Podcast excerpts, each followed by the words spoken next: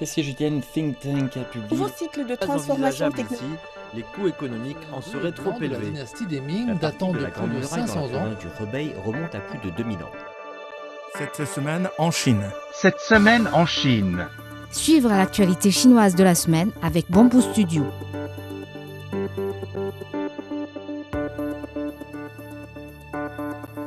Les prix de gros des principaux produits agricoles chinois ont augmenté au cours de la semaine du 10 au 16 novembre, selon les données du ministère de l'Agriculture et des Affaires rurales.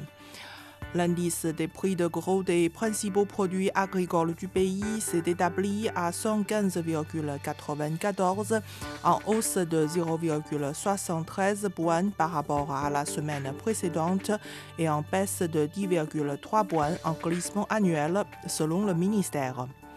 Le prix de gros moyen du porc, viande de base en Chine, a diminué de 1,1% sur une semaine à 20,31 yuan, 2,84 dollars le kilo, soit une baisse de 41,8% en base annuelle. Le taux préférentiel de prêt à un an de la Chine, taux de prêt de référence basé sur le marché, s'est établi à 3,45% lundi, soit un niveau inchangé par rapport au mois précédent. Le taux préférentiel de prêt à plus de 5 ans, sur lequel de nombreux prêteurs basent leur taux hypothécaire, est maintenu à 4,2%.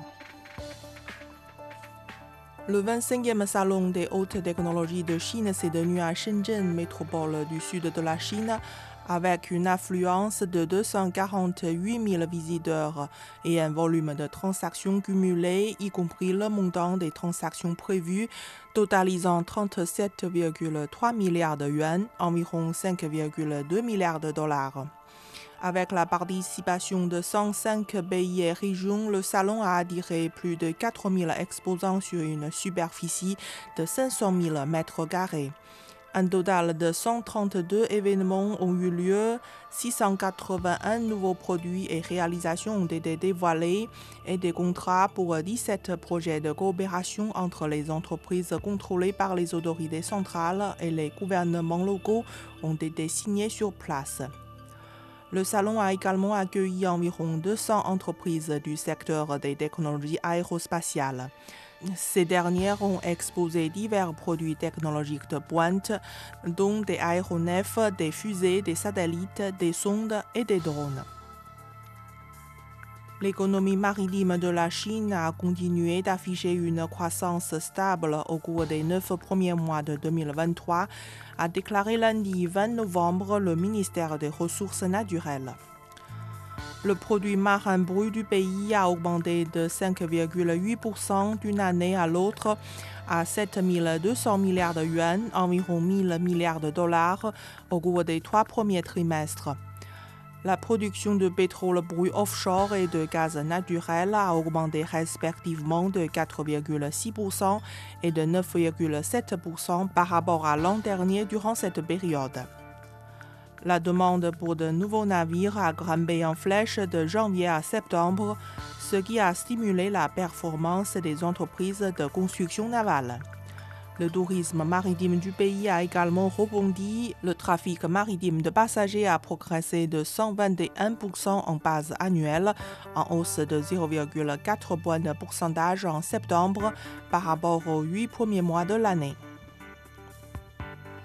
Le flux de passagers ferroviaires en Chine a augmenté en octobre avec un total de 336 millions de voyages ferroviaires de passagers effectués à l'échelle nationale, soit une augmentation de 8,2% par rapport à la même période en 2019, indiquent les données de la China State Railway Group.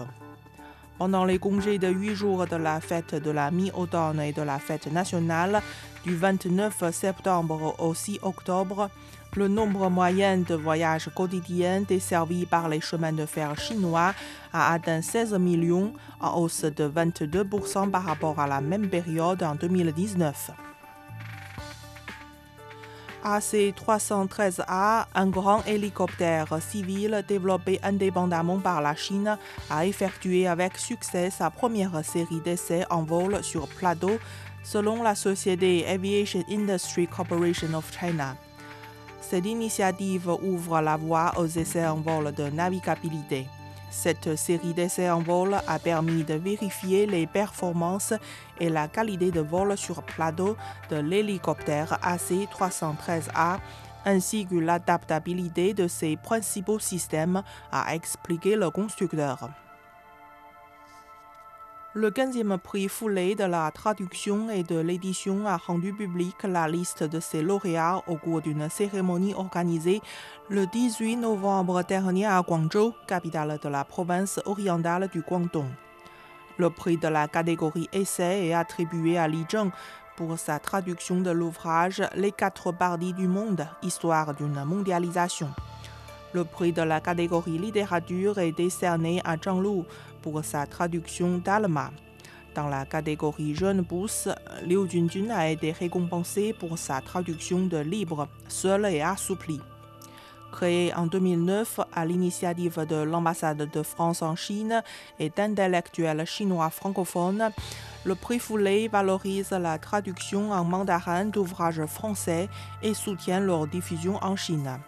Décerné dans les catégories essais et littérature, le prix s'est enrichi en 2013 d'une catégorie jeune pousse pour encourager la jeune génération de traducteurs. La Chine a publié les logos de quatre missions habitées du programme spatial du pays pour 2024. Il s'agit du lancement des vaisseaux cargo Tianzhou 7 et Tianzhou 8 ainsi que des vaisseaux spatiaux habités Shenzhou 18 et Shenzhou 19, a annoncé l'agence chinoise des vols spatiaux habités. Une équipe chinoise a développé une plateforme d'intelligence artificielle pouvant aider à détecter le cancer du pancréas à un stade précoce en utilisant des images radiographiques avec une grande précision. Panda, une approche d'apprentissage profond développée par l'Académie d'amour d'Alibaba, peut agrandir et identifier des caractéristiques pathologiques subtiles dans des images de tomodensitométrie ordinaire qui sont difficiles à détecter à l'œil nu. Le cancer du pancréas est une tumeur hautement maligne, mais il est potentiellement traitable s'il est détecté très tôt. Vous écoutez Bamboo Studio, merci de votre attention.